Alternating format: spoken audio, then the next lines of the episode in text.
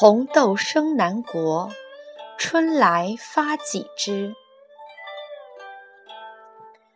人一旦爱了，一颗心就能百转千回，像江南水乡的小河道，弯弯曲曲间延出无数的缠绵来。一旦不爱了，亦有黄河之水天上来的决裂和汹涌。现在，我们回到他们相遇的时刻。去见证那场烟花的绽放。那一天，他许是腻了宫娥翠袖，腻了丝竹箜篌，腻了伏案编书。他出游，信马由缰，到郊外去寻花问柳。那可是真的寻花问柳。他是一等一的才子，从小天资聪明，过目不忘。来故山隐居是为了编辑《昭明文选》。不似乾隆下江南的附庸风雅。走到一条清溪边，他觉得口渴起来，正好迎风送来茶香。抬头看见前面一座小小的茶坊，他便信步走了进去。那当炉卖茶的女子闻声转过身来，但见她云鬓乌黑，生得面若桃花。穿着布衣也难掩风流，他心里一喜，那茶未曾喝到嘴边，却已先敬的人眼明心亮。他捧了一盏茶过来，浅笑盈盈，这一笑似已耗尽一生等待。他与她正像白娘子与许仙西湖初遇，相逢却似曾相识。未曾相识，已相思。此后，他便天天来，有时也着工时接了他去他的读书台上。他已经遣散了身边的宫娥，他就成了灯下伴读天香的红袖。在他疲累时，奉上香茶一盏，那是虎跑犬的水沏出的清冽情意。有时。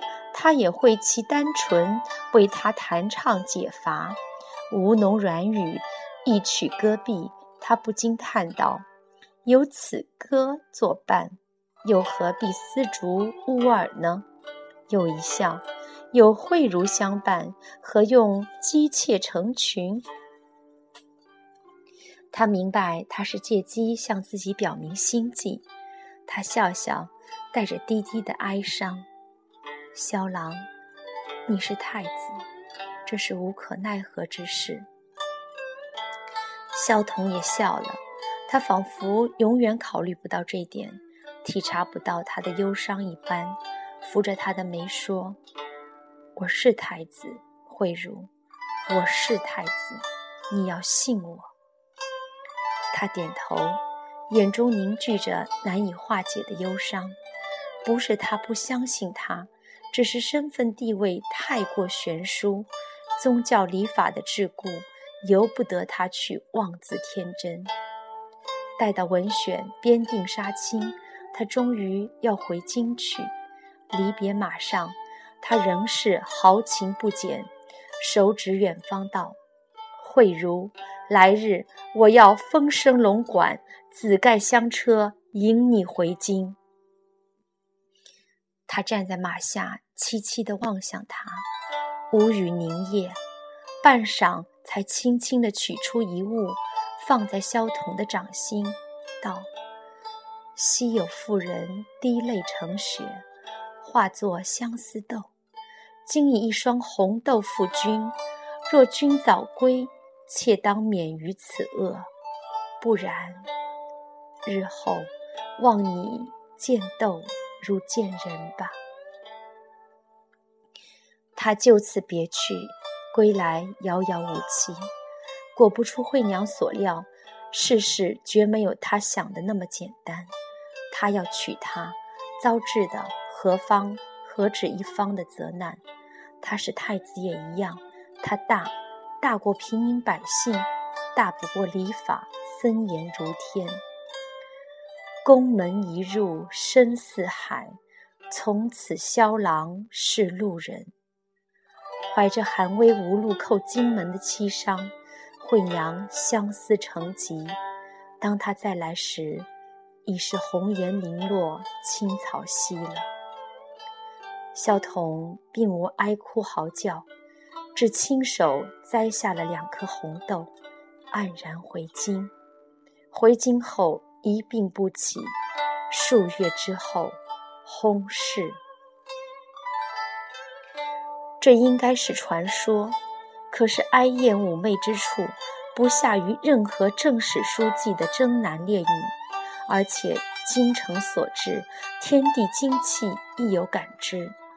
萧彤手植的两株红豆树，数百年后倏然合抱，树干并为一体，上知人分为二。唐人王伟从江阴过，见此树心有所获，作著名的红豆诗，流传天下。红豆生南国，春来发几枝。愿君多采撷，此物最相思。我已无从猜测，王维所谓的相思，是相爱之思，还是故国故园之思？还有这首诗是王维写给谁的？不过无从揣测，也表示可以有无限的揣测。如果一定有这个人。我希望是那个曾经在他生命里出现的唐朝公主。很多年后，他对他说：“当时我不得不走，因为再差一步，我就要陷入爱情。只差一步是相思，而不是相爱。感情如尘埃，就是这样的细致入微。他是聪明且珍重的，自知爱不起他。”一个心里只有薛少的公主，也许看到红豆，她想起昭明太子和惠娘，一想起自己和太平公主，都是心有遗憾的感情。《红楼梦》里宝玉的红豆曲唱得好：“滴不尽相思泪，泪洒红豆。”那时已是清朝，看。王维的诗就这样传下来，致使后人以红豆寄相思，继成了约定俗成的风习。好的诗就有这样感人的效力和功用。我们生生世世说相思，犹未厌倦满足，是贪恋也好啊。因着人世无常，众生有情。我尚未为你红豆熬成缠绵的伤口，美景良辰未赏透，怎么能就此放手呢？